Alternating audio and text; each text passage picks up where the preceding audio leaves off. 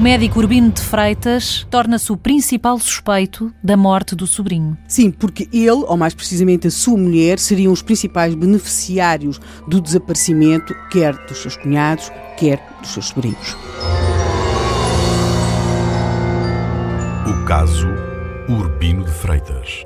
O facto de Urbino de Freitas beneficiar com a morte de um sobrinho ou de vários sobrinhos não significa que ele seja de facto o culpado. É não, é suspeita. Não, de modo algum, de modo algum. Mas aí acontece uma coisa dramática. É que seguindo o rasto dos, da caixa dos tais bolos e das amêndoas que tinham chegado andar para trás, ao andar é? para trás, percebe-se o seguinte: Urbino de Freitas estivera de facto em Lisboa naqueles dias em que a encomenda teria sido expedida. Ele negou. Não, não. Ele nunca nega ter estado em Lisboa. Nega um envenenamento. Devem ter perguntado. Não, ele, é ele, ele diz? diz? que o sobrinho morreu por envenenamento, uhum. mas o que ele vai dizer. Mas confrontam-no? Confrontam. Há uma investigação, este é um dos casos para a época com uma investigação mais aprofundada. A polícia vem a Lisboa, vira e revira os hotéis de Lisboa e de facto são encontradas pessoas em hotel que se lembram perfeitamente de Urbino Freitas ter lá alojado, ter perguntado onde é que se compravam amêndoas,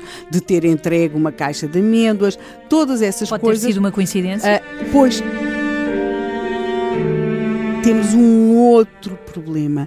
É que Urbino de Freitas, primeiro, começa por dizer que não tinha estado num hotel num determinados dias e pede a um grande amigo, e note-se que nós aqui no princípio dissemos que ele se dava com pessoas como Camilo Castelo Branco, com muitos escritores, ele pede precisamente a um escritor, o escritor Adolfo Coelho, que diga que ele esteve na sua casa, na casa de Adolfo Coelho, a preparar Porque um livro sobre a lepra. Um Só que Adolfo Coelho, ao perceber o que está em causa, recusa dar um, um alibi ao amigo e entrega à própria polícia a carta que Urbino de Freitas lhe escrevera pedindo por carta. que o encobrisse, porque já estava preso, estava detido. Mas essa questão deixa-me dúvidas, Helena, como é que um homem de uh, reputada... De... Inteligência. Sim, de elevada essa... reputação, tão inteligente, como é que cai em tantas contradições e faz um crime essa tão mal feito? Essa sua pergunta culpado. é aquela que vai, que vai atravessar todo este julgamento, porque não é só no recurso ao alibi com Adolfo Coelho que tudo isto suscita todas essas questões.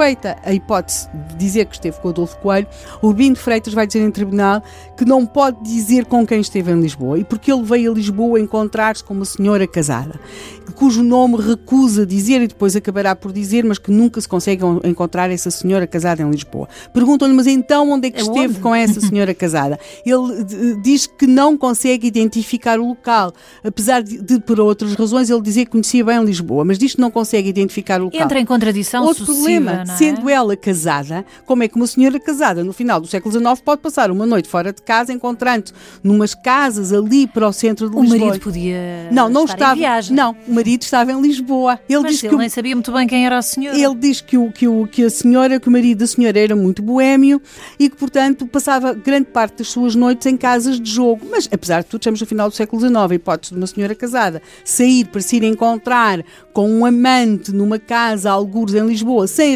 que o seu marido regressasse a casa, era altamente improvável. Se quisermos, todo este conjunto de contradições, a parte que depois Urbino de Freitas vai dizer que de uma das vezes tentou vir a Lisboa, perdeu o comboio, eh, em Coimbra vai-se ver os horários e não Mas como é que um certo. homem que tenta matar alguém não estuda cuidadosamente esse, esse crime? Bem, muito trapalhão este crime. Com várias pontas soltas, não é? E cada vez. Sendo à, que é um crime premeditado. À medida que, audi que, a audiência vai avançando e que determinadas testemunhas vão sendo ouvidas, vai-se criando nos jurados, porque este é um julgamento com jurados, e no povo do Porto, e não só, a forte convicção de que Urbino de Freitas, além de ter envenenado o seu sobrinho, é de facto responsável pela morte do seu cunhado José que terá também tentado envenenar as suas duas outras sobrinhas e, portanto, quando o julgamento chega à fase da leitura da sentença, a animosidade contra o Urbino de Freitas tinha crescido exponencialmente. Os envenenadores são sempre apanhados porque voltam a matar. Provavelmente.